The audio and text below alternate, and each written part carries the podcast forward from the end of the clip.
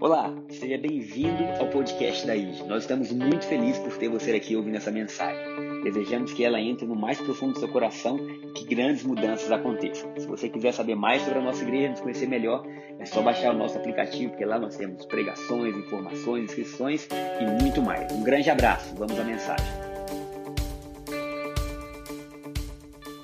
Então vamos lá, vamos começar esse domingo.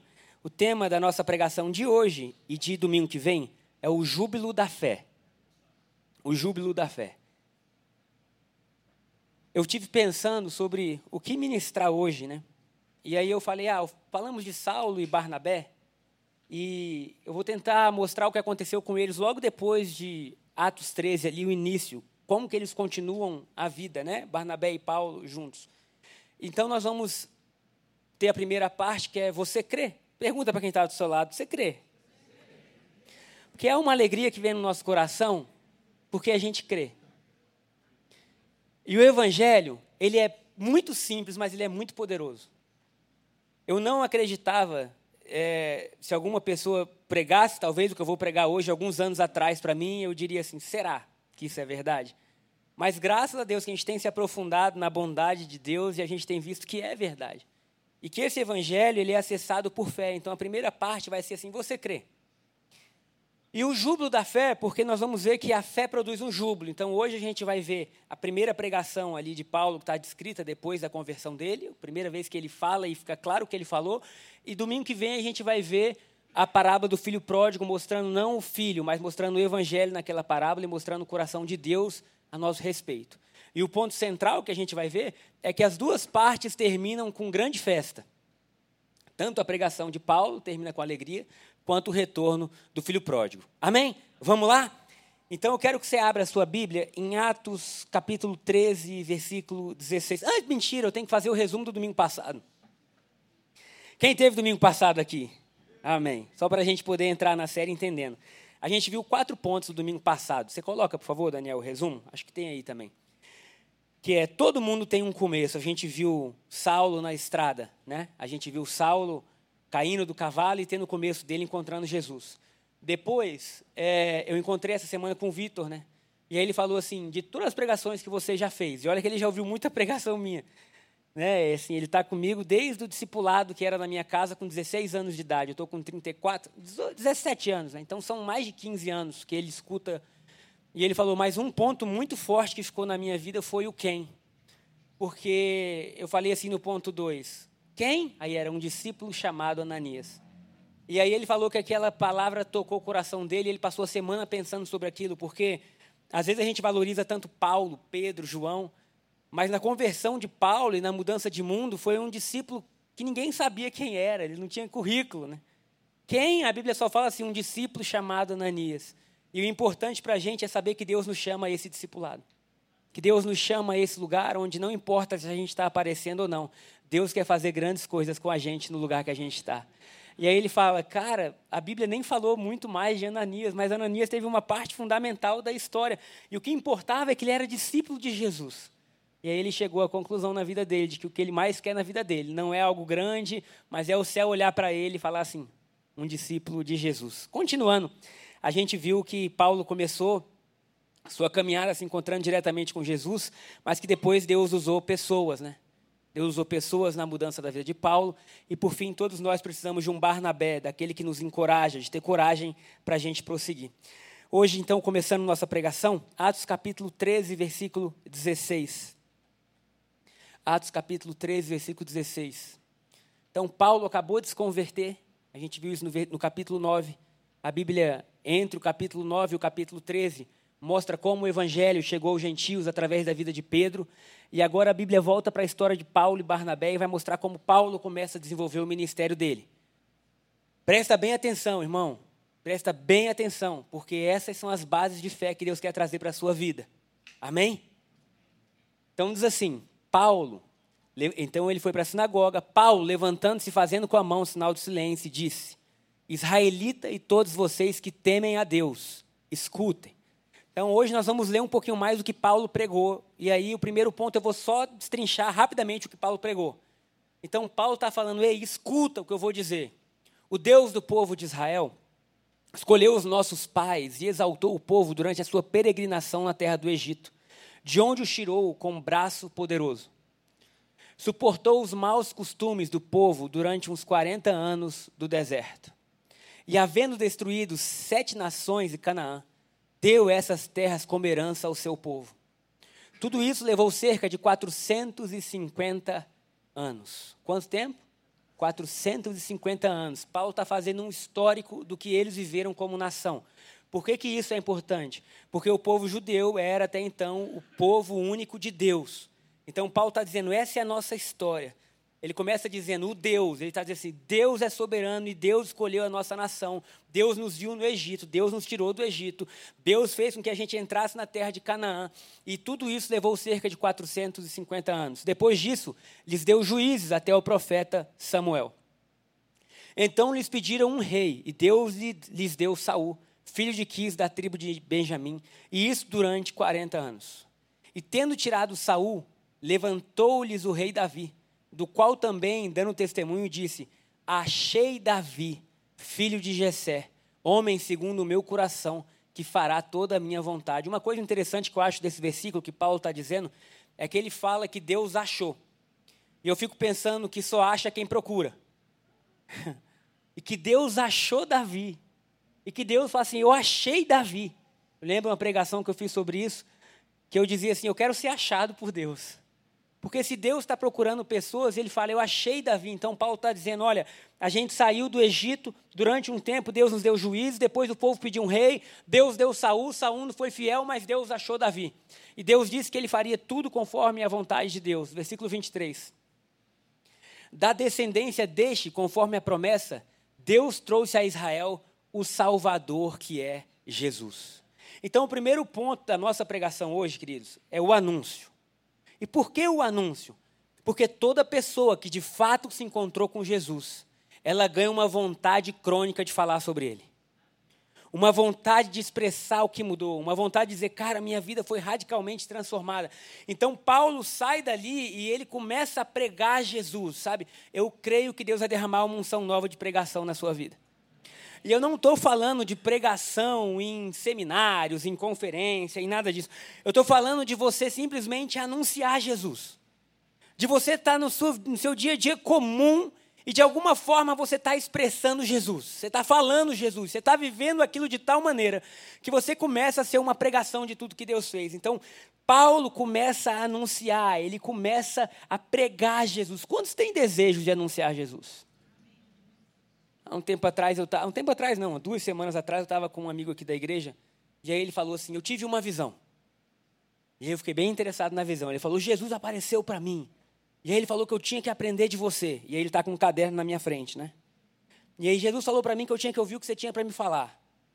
E aí ele, então o que, que você tem para me falar? Eu falei, eu não tenho nada para te falar.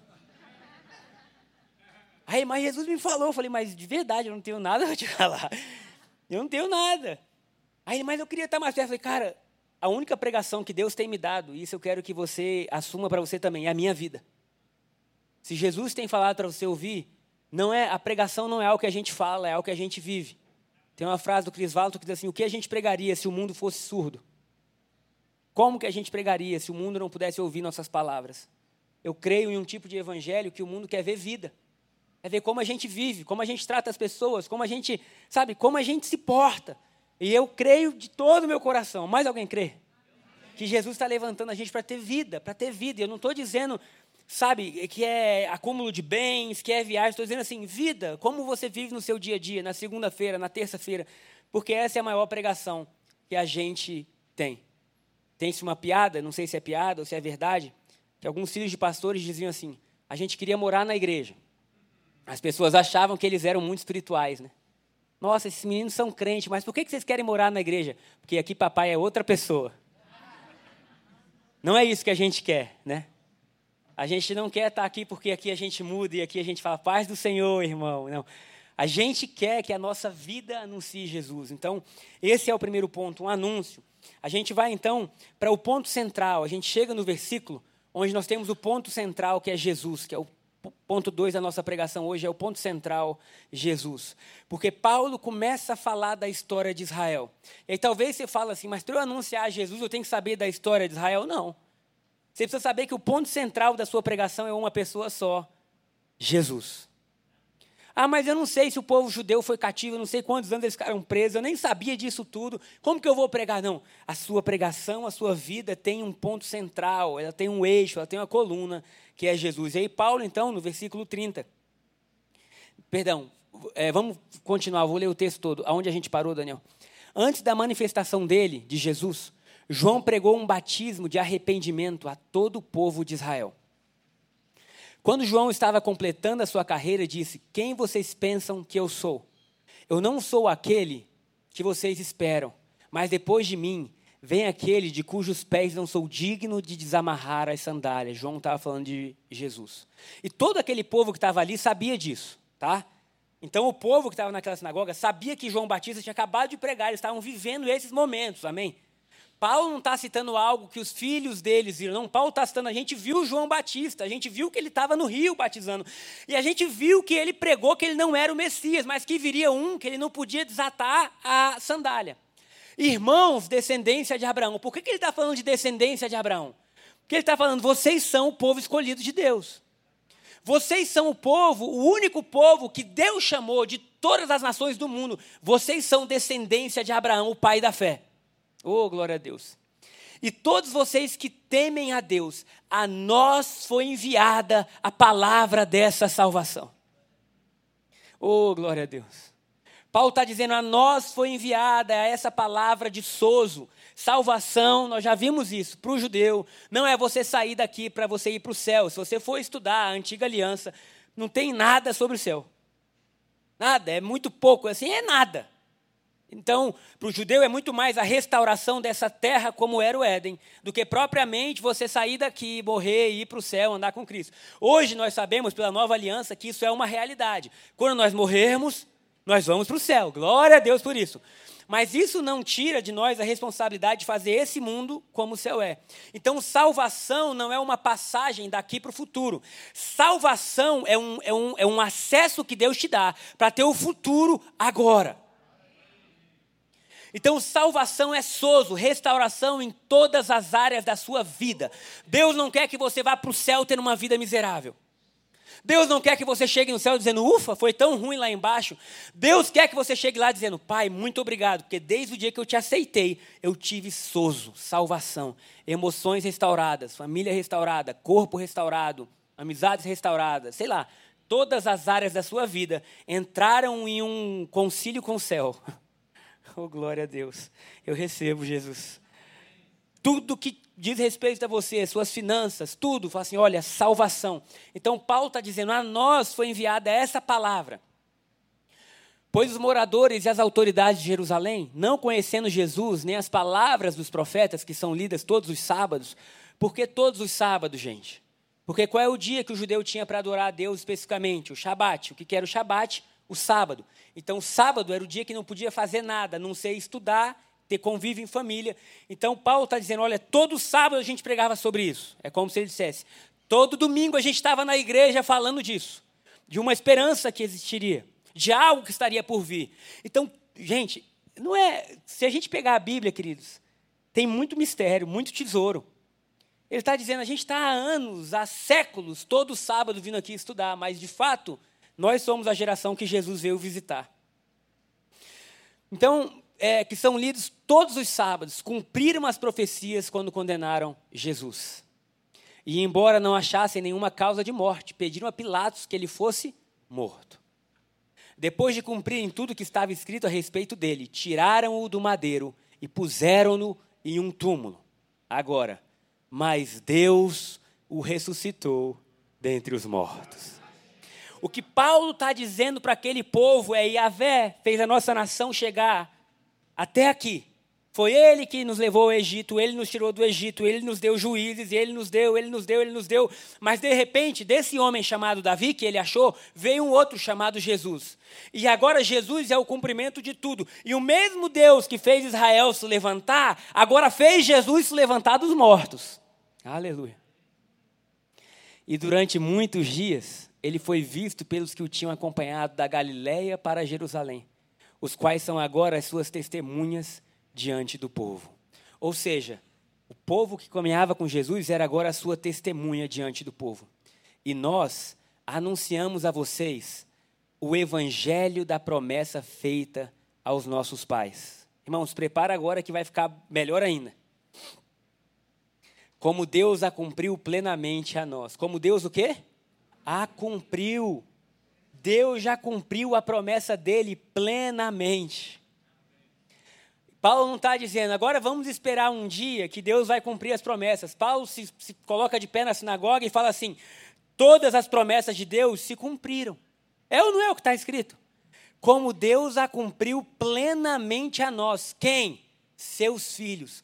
Ressuscitando Jesus, ou seja, quando Jesus ressuscitou, as promessas de Deus começaram a se cumprir. Aleluia. Como também está escrito no Salmo de número 2: Você é meu filho, eu hoje te gerei. Verso 34, por favor, Daniel. E quanto ao fato de que o ressuscitaria dentre os mortos, para que jamais voltasse à corrupção, Aqui Paulo está citando alguns, algumas palavras que o povo judeu conhecia. Deus o expressou dessa maneira: e cumpriria a favor de vocês as santas e fiéis promessas feitas a Davi. Por isso também diz em outro salmo, vamos para o 36. Vamos para o 37. Ele está só mostrando para o judeu que as profecias se cumpriram. 38. Portanto, meus irmãos, saibam, preste atenção, que é por meio de Jesus que a remissão dos pecados é anunciada a vocês. Paulo então faz um, uma, uma análise e ele fala assim: agora vocês precisam saber que é por meio de Jesus que a remissão de pecados é anunciada a vocês. E por meio dele, todo o que crê é justificado de todas as coisas das quais vocês não puderam ser justificados pela lei de Moisés. Para um pouco aí. Porque aqui tem coisa muito profunda. Porque aqui Paulo está trazendo o que muda a minha e a sua vida. Porque o que fazia separação entre o homem e Deus durante toda a antiga aliança era o pecado. Então o pecado fazia separação, mas agora Paulo está tendo um, uma visão e está tendo a revelação de que através de Cristo Jesus, através de quem? Cristo Jesus, e somente Cristo Jesus, os nossos pecados são perdoados.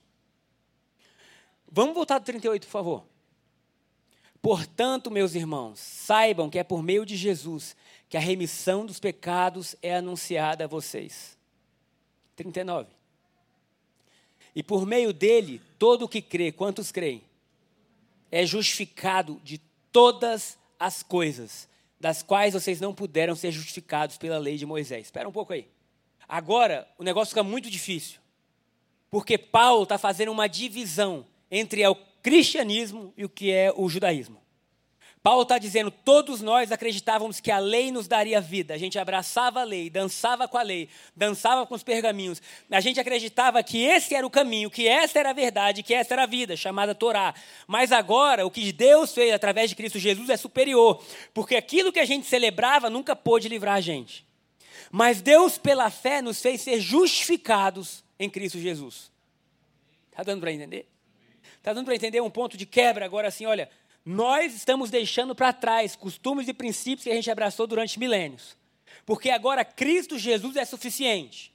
Presta atenção nisso, porque no final você vai celebrar. É o júbilo da fé. Versículo 40. Portanto, tenham cuidado, para que não lhes aconteça o que os profetas disseram. Vejam, ó desprezadores, fiquem maravilhados e desapareçam. Presta atenção, porque no tempo de vocês eu realizo obra tal que vocês não acreditarão se alguém lhes contar. Espera aí, porque você precisa entender o que aconteceu quando houve remissão do seu pecado. Nosso terceiro ponto hoje, então, é remissão, justificação. Quando você entende o que é remissão, porque não é estranho. Olhando rapidamente, Paulo falou alguma coisa demais? Foi tão rápido. Ele simplesmente falou: olha, tem a história de Israel, tem um homem chamado Jesus que Deus ressuscita. E Deus ressuscitou esse homem. E quem crê nesse homem está justificado. E aquilo que a lei não pôde fazer é feito para todo que crê. E ele termina dizendo: agora, cuidado, para que vocês não pensem que isso é bom demais para ser verdade. Hum. Porque você precisa entender o que é remissão. Eu vou ler para vocês o que é remissão no grego. Essa palavra áfesis significa livramento da escravidão ou prisão, remissão ou perdão de pecados, permitido que sejam apagados da memória, como se eles nunca tivessem acontecido. Remissão da penalidade. Para um pouco aí. Quando Paulo fala que em Jesus houve remissão dos nossos pecados, ele estava dizendo para você que crê nele agora, não há mais penalidade nenhuma por todo o erro que você cometeu. Isso quer dizer, irmãos, presta bem atenção, gente, você precisa entender isso, porque senão a sua fé nunca vai ser alegre. Se não existe mais a punição para os nossos pecados, porque Jesus foi punido em nosso lugar, quer dizer que a enfermidade não pode estar no seu corpo. Hum. Porque enfermidade é maldição. Quer dizer que você não precisa viver quebrado, porque pobreza é maldição. Quer dizer que você nunca vai, nunca mais vai estar só, porque solidão é maldição. Quer dizer que nunca mais você vai estar triste, porque tristeza é punição. Irmãos, quer dizer que a sua vida saiu de tudo que era ruim e você simplesmente ganhou na Mega Sena. Porque se o pecado é a causa de toda destruição, e o judeu sabe disso, porque o pecado produziu tudo que é errado, nós somos escravizados, penalizados, separados de Deus, mas de repente, porque eu creio na obra de Jesus, toda a penalidade desse pecado foi removida e agora eu posso ser livre diante de Deus. Então isso quer dizer que a nossa vida começou a funcionar. Ai, irmão, você não tem ideia do que vai acontecer com você se você crer. A nossa vida começou a funcionar, por quê? Porque a gente creu. Então Paulo fala: Isso é tão maravilhoso que cuidado para vocês não pensarem que é bom demais para ser verdade. Sempre que a gente anuncia o que Jesus fez na cruz, as pessoas têm o costume de dizer: Ah, mas isso é fácil demais. É ou não é? Não, isso é bom demais. Não é assim, não. Você tem que pagar o preço. Porque se você não pagar o preço, o evangelho não funciona. E você precisa se sacrificar, porque se você não se sacrificar, não dá certo. E outra coisa, dos sete dias da semana é bom você jejuar cinco, porque senão o inimigo vai te derrotar. E a gente começa a trazer um monte de coisa que não está na pregação de Paulo. A pregação de Paulo na sinagoga é assim: eu vou contar para vocês a melhor história do mundo. O Deus que levantou Israel, depois de um tempo, levantou um homem só chamado Jesus. E o mesmo Deus que levantou aquela nação levantou um homem chamado Cristo Jesus. E nesse homem que morreu e ressuscitou, tem a mudança de vida de todo aquele que crê. Aleluia! E essa mudança de vida significa que agora, nesse exato momento, Deus não tem nada contra você. Ah, meu irmão, isso é bom demais. Significa que através do sangue de Jesus, Deus não está olhando dizendo assim, deixa eu ver onde o Marcos errou. Pelo contrário, o sangue de Jesus é um atestado de remissão, para que agora a maldição seja removida e sobre nós repouse a bênção de Abraão.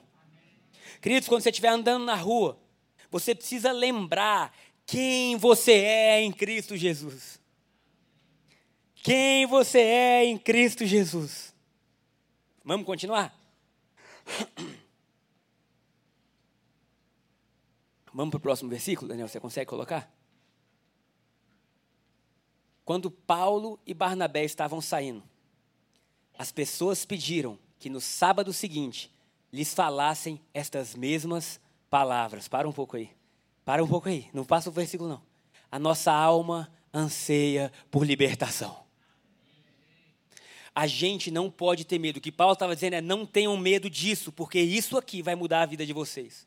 Irmãos, a coisa mais difícil é um religioso se converter. Eita. Porque ele já se acostumou tanto com como era, que quando alguém anuncia Jesus da forma que Paulo anunciou, ele fala: não, não, não, não, não, não, não, não, não é assim não. Sem joelho no chão e sem a minha oração não acontece. Irmão, deixa eu falar, a sua oração nunca vai ser mais poderosa que o que Jesus fez na cruz. A sua oração é um fruto disso. Então Paulo está dizendo, ei, quando alguém anunciar algo que seja muito bom, creia. Se está baseado em Cristo Jesus, creia. Por quê? Porque se você não crê, você não recebe. O seu único acesso é por fé. Então a palavra foi tão boa que no sábado seguinte, as pessoas foram até a sinagoga e pediram que lhes falassem essas mesmas palavras. Verso 43. Terminada. Deixa eu só contar um testemunho. Estou com um amigo meu essa semana. E ele fala assim: Eu não sei o que aconteceu comigo, mas a minha vida mudou. Ele fala assim: Eu fui ensinado. Ele fala assim: Eu aceitei Jesus de verdade. Eu aceitei Jesus em uma igreja, onde eu fui ensinado. Mas eu tinha que cumprir um milhão de coisas para agradar a Deus. E por algum motivo ele saiu da igreja dele e veio aqui. E ele foi meu amigo durante muito tempo. Então ele falou: Vamos tomar café. Aí ele falava assim: Mas quando eu fui tomar café com você, o que eu queria era um discipulador. Alguém que, que me mostrasse A mais B mais C mais D. E eu fiquei muito frustrado. Porque eu não conseguia encontrar isso. Aí, queridos, no meio dessa frase, de repente, os olhos dele se enchem de lágrima. Aí ele fala assim: Mas no meio da jornada de frustração, eu encontrei Jesus. E ele fala assim: Eu nunca imaginei que eu iria me converter de novo. Eu nunca imaginei que existiria reconversão. Eu nunca imaginei que tudo aquilo que eu tinha aprendido foi bom por um instante, mas não é isso que Paulo falou? Deus conduziu a gente até aqui. Paulo não fala que foi o inimigo, ele fala: Deus levantou Israel, Deus levantou Abraão, Deus levantou juízes, Deus levantou Saul, Deus levantou Davi, Deus nos deu a lei, mas agora existe um homem que está mudando tudo. E eu quero declarar: quando você vê Jesus, vai mudar tudo. E aí ele falava: agora parece que eu estou aprendendo tudo de novo, eu virei um aprendiz. Ele fala, várias vezes eu estou fazendo meu esporte, de repente eu começo a chorar, chorar, chorar, chorar, porque eu tive novamente o privilégio de conhecer a Deus, um Deus que pagou pelas minhas dívidas e quer me dar uma nova vida. Terminada a reunião na sinagoga, muitos dos judeus, dos prosélitos piedosos, seguiram a Paulo e Barnabé. E estes, falando com eles, os persuadiram a continuar firmes na graça de Deus. Eu quero persuadir vocês também a continuar firme na graça de Deus. Porque é essa graça que redime, que sara, que perdoa, que instrui. No sábado seguinte, olha isso, queridos. Quase toda a cidade se reuniu para ouvir a palavra do Senhor. Você já imaginou o tumulto de gente querendo ouvir? Quase toda a cidade. Mas olha que coisa. É motivo de celebrar ou não é? Pensa aí. A sinagoga está sempre vazia. Ninguém quer ouvir muito falar de Deus, o pessoal já se acostumou. De repente, há algo novo acontecendo. Tem dois novos pregadores, Paulo e Barnabé, que falam assim: aquilo que a gente imaginava se cumpriu. Ah, queridos irmãos, nós precisamos crer que se cumpriu. Porque senão o cristão vive no mundo do sonho. Ah, eu vou fazer sete semanas de campanha para alcançar tal coisa. Querido, Deus já te deu. Você não foi feito para ir de campanha em campanha, de, de, de, de, Não, irmão, já é seu, se cumpriu. Você só precisa crer, tomar posse. E aí, do nada, agora, a sinagoga está lotada com a cidade inteira. Olha que coisa, porque quem estava com eles devia estar tá celebrando, não é? Devia estar tá assim, meu Deus, Está todo mundo querendo ouvir sobre Jesus. Mas olha o que acontece no versículo seguinte, 43. Mas os judeus, vendo as multidões, ficaram com muita inveja e blasfemando, contradiziam o que Paulo falava. Irmãos, em um texto, nós temos duas posições totalmente diferentes. E essas duas posições tentam nos encontrar todos os dias. A Bíblia está nos mostrando algo que acontece no nosso coração. Então, Paulo e Barnabé, falando ousadamente, disseram: era necessário pregar a palavra de Deus primeiro a vocês.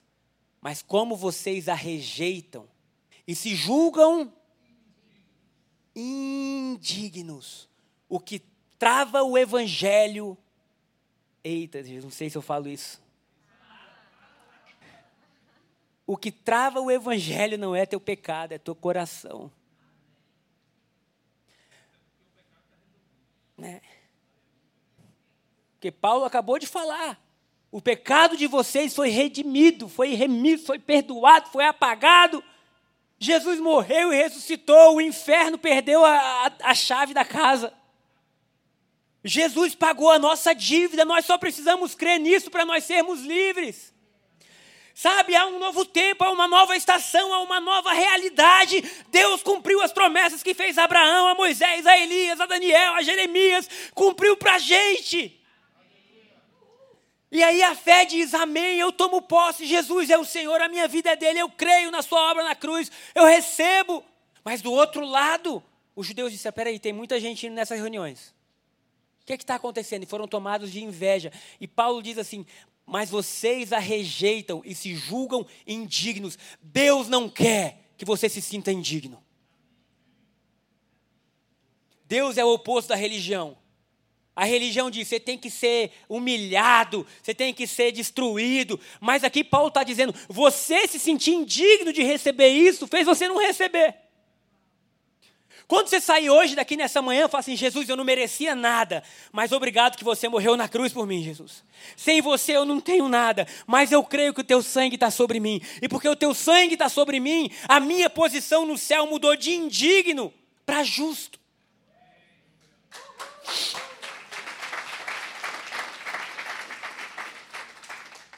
Pensa rápido.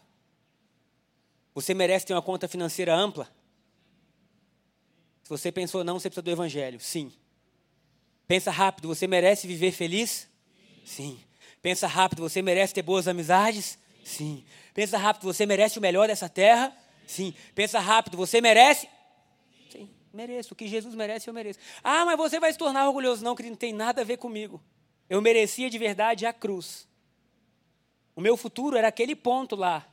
Mas de repente, aquele que não merecia se tornou pecado por mim. E de forma graciosa, ele entregou todas as coisas. Você não precisa ser mal-humorado sua vida inteira. Você não precisa pegar os traumas que aconteceram com você e honrar isso. Honra mais o que aconteceu na cruz, meu irmão. Então, Paulo e Barnabé, mas enfim, se julgam indignos da vida eterna. Tem ideia? Olha só. Só para a gente pensar. Hoje é um domingo da gente pensar. Vocês a rejeitam e julgam indignos do quê? Da vida eterna. Porque o que era a vida eterna? A vida eterna não era ir para o céu somente. A vida eterna era a qualidade da vida de Deus agora. Você vive eternamente agora. Aleluia. Você não vai virar eterno quando você morrer. Você é eterno agora. Você pode desfrutar da vida de Deus agora.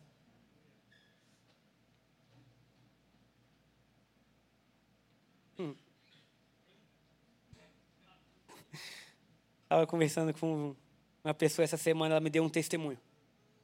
Teve uma irmã, ficou muito tempo longe de Jesus. Não que Jesus estivesse longe dela, mas ela fez o coração dela se afastar. E aí ela tomou várias decisões erradas, porque é isso que a gente faz quando a gente está longe de Jesus. E aí não é punição do seu pecado, é só que você está decidindo errado. Sim ou não? Se você botar sua mãozinha na frente de uma cobra venenosa e ela te picar, você não vai falar, nossa Deus, é punição, não, é burrice. E às vezes a gente tem atitudes burras na nossa vida. E ela falou, cara, eu fiz tudo errado, eu fiz tudo errado, eu fiz tudo errado, enfim. E aí chegou o um momento onde ela se encontrou de novo. Falou, não, Deus, eu estou aqui. Jesus falou, estou aqui. E ela estava quebrada financeiramente. E aí ela falou, puxa, eu queria fazer algumas coisas, mas eu não tenho dinheiro nenhum, Deus. E eu não sei o que fazer, os cursos que eu fiz não estão me possibilitando. E ela orou, Jesus, você pode me, me, me abençoar? É, eu creio que e ele falou que do nada, à tarde, ela está em casa à tarde, não tinha nada para fazer, né? Tocou a campainha dela e falou: Olha, a gente estava passando aqui perto, a gente decidiu que esse é o lugar certo para fazer uma propaganda. Aí ela, onde? Aqui? É não, a gente só quer usar o muro da sua casa. Você precisa fazer isso, isso, isso. Pode ser? Ela pode. Aí no dia seguinte, a empresa transferiu um Pix para ela. Aí ela estava em casa dizendo assim: Não é possível que Jesus fez o muro ganhar mais dinheiro que eu. Gente, eu gostei tanto desse testemunho. Porque às vezes a gente acha, não, eu vou fazer tal curso, eu vou fazer isso. Em uma oração. Gente, você já imaginou? Toca a campainha, chega alguém, olha, a gente quer fazer uma propaganda aqui fora a gente quer usar só o muro da sua casa, porque vai ficar. E ela recebeu um Pix. Eu dei até a minha chave de Pix para Jesus de novo. Jesus, lembra o número, tá? É esse. Mas sabe, Paulo está mostrando algo que é sobrenatural. Por que, que Deus só pode te abençoar com o que você sabe? Por que, que você acha que sua profissão é a única forma de Deus te dar dinheiro? tudo é dele, a terra que a gente está pisando é dele. Vai que ele se anima hoje e te presenteia. Irmãos, faz a sua mente crer nisso. Quando eu fui no Museu de Pedras Preciosas, eu comprei duas pequenas, né? Que era o que eu tinha condição na época, assim, a condição momentânea, porque minha condição vem de Deus. Eu já dei o testemunho da irmã que, que ganhou o apartamento, né? Vocês lembram? Dou de novo? Vai acabar nosso tempo. Dou o testemunho ou continua a pregação? Sabe que tem umas irmãs crentes que são assim, elas não são poderosas, são poderosíssimas, né? E aí ela tá andando com o marido no carro, um pastor. Passa no prédio mais chique da cidade, fala, a gente vai morar aqui. Aí o pastor falou assim, ai meu Deus do céu, já começou você de novo. Luísa era o nome dela. Ô Luísa, você não está vendo? A gente tem três filhos, Luísa. Como é que a gente vai fazer? Romo, eu não pedi para você, eu pedi para Deus. Aí ele, então tá. E aí ele chegou em casa e aí ele foi uma, uma, algo que ele falou que tocou meu coração muito. Ele falou assim: nunca peça para o dinheiro, porque o dinheiro não é teu Deus. Se você vai ou não fazer algo, não depende do dinheiro, depende de Deus. Porque quando você vai ou não fazer algo, vou ou não Israel, a gente faz o quê? Hã? É, a gente ora. Porque se a gente pensou, a gente olha para a conta, a gente fez o caminho errado, né? É, eu também. A gente ora, porque quem pode levar a gente não é nosso dinheiro, é Deus. Né? E aí, beleza. Um dia ele está na igreja e fala: Deus, eu não tenho dinheiro para fazer isso, não. Mas quem manda na minha vida não é meu dinheiro, é você. Se você quiser, você pode. Ele está na igreja louvando. Poucos dias depois, chega um cara e fala: Vamos, é o seguinte, cara, eu vou viajar. E eu tenho um apartamento no prédio tal. Aí ele, caramba, é no prédio que a Luísa queria. E o, e o inquilino lá acabou de sair, o, o inquilino, fala o, o que está alugando. Acabou de sair. E eu estou indo morar nos Estados Unidos, cara. Eu não tenho, não tenho paciência para esperar outra pessoa para vir alugar. Você não quer morar lá, não? Aí ele, cara, querer eu quero, mas lá é um lugar assim, né? Como seria? Como que a gente faria? Ele, não, não, não estou falando de dinheiro, não. Vai lá e só mora. Cuida para mim, pode ser? Aí ele, mas de graça? É, de graça. Aí ele, então tá bom. Na semana seguinte ele fez a mudança. Pediu com jeitinho, né? Gente, é sério, esse, esse testemunho mudou a minha oração durante uma semana. Porque tudo eu falava, Deus, eu estou com um desejo. Senhor, não estou pedindo por dinheiro, né? Mas é interessante, porque Paulo está trazendo a nossa cabeça para outro lugar, dizendo aí, sai desse mundo. A nossa vitória não está aqui, a nossa vitória está acima. Vamos para o versículo 47, estamos chegando ao final. Porque o Senhor assim nos determinou eu coloquei você como luz dos gentios, a fim de que você seja para a salvação até os confins da terra. Os gentios, olha isso, olha isso. Quem lembra o que aconteceu com alguns judeus? Eles tiveram inveja, e eles ficaram com raiva, e eles não creram, e eles se sentiram indignos. Mas os gentios, ouvindo isso, se alegravam e glorificavam a palavra do Senhor. E creram todos os que haviam sido destinados para a vida eterna. Dê um aplauso ao Senhor Jesus. Então, o último ponto da nossa pregação é assim: é bom e é verdade. É, fala para quem está do seu lado, é bom e é verdade. Irmãos, a Bíblia fala: vocês vão habitar em casas que vocês não construíram. E aí a gente logo pensa uma casa que a gente vai morar. Mas existem moradas eternas, moradas celestiais, existe paz. Você sabia que a paz é uma habitação? Você sabia que a alegria é um lugar que você mora? Então Paulo está dizendo assim: vocês vão morar em cidades, em casas, vocês não construíram. Na verdade, a lei falava disso, desde a lei. O pessoal está só saindo que vai preparar a Santa Ceia para a gente, tá, pessoal? Tem jeito, né? Levanta todo mundo e fala assim: o que aconteceu? Fala para quem está do seu lado: é bom e é verdade. Fala para você mesmo assim, é bom e é verdade. Eu vou declarar sobre a, sobre a minha vida, mas você pode receber também. Eu declaro que todos os meus dias eu ando saudável. Eu declaro felicidade. Eu declaro abundância. Eu declaro clareza de mente. Eu declaro paz. Eu declaro que aquilo que o mundo não pode dar está vindo. Eu declaro ideias criativas, eu declaro bondade, eu declaro amor, justiça. Eu declaro que a minha conta bancária não define quem eu sou. Eu declaro que o meu Deus não é o dinheiro. Eu declaro que a minha fé está muito acima das circunstâncias. E eu declaro que sobre a minha vida e agora sobre a sua vida recai sobre nós tudo que Jesus conquistou na cruz. Em nome de Jesus. Amém. Então, olha a coisa interessante. Os gentios ficaram felizes porque eles creram numa obra maravilhosa. Por meio dele, para ele, e sempre, e sempre, sempre, a obra de Jesus é suficiente. Há uma diferença entre o que aconteceu com alguns judeus e aquilo que aconteceu com os discípulos. Os judeus não se acharam dignos, os discípulos se acharam dignos. De que lado você está? Os judeus não creram. Os discípulos creram. Os judeus tentavam contradizer, eles tentavam ouvir a mensagem e dizer assim: mas peraí, deixa eu pegar algum ponto que possa ser contrário àquilo. Deixa eu pegar algo para que a gente possa mostrar que isso não é verdade. Os discípulos não tentavam contradizer, eles só tentavam receber. Os judeus tinham inveja. Os discípulos tinham alegria.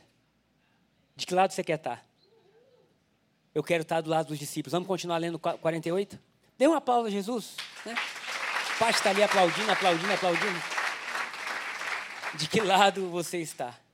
Vamos para o 49. E a palavra do Senhor se espalhou por toda aquela região. Verso 50. Mas os judeus instigaram as mulheres piedosas de alta posição e os principais da cidade levantaram perseguição contra Paulo e Barnabé, expulsando-os do seu território.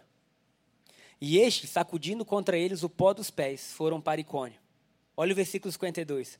Os discípulos, porém, estavam cheios de alegria e do Espírito Santo. É o júbilo da fé. Quando você crê, parece um absurdo. Cara, mas é tão simples, eu só preciso crer. Você precisa crer. A mudança vai vir a partir daí. Porque a fé ela vai começar a produzir um monte de coisa no seu coração. Mas o ponto central é quando você crê, você recebe. E a partir do momento que você recebe isso, a sua vida começa a mudar. Os discípulos, porém, estavam cheios de alegria e do Espírito Santo. Coloque-se de pé no seu lugar.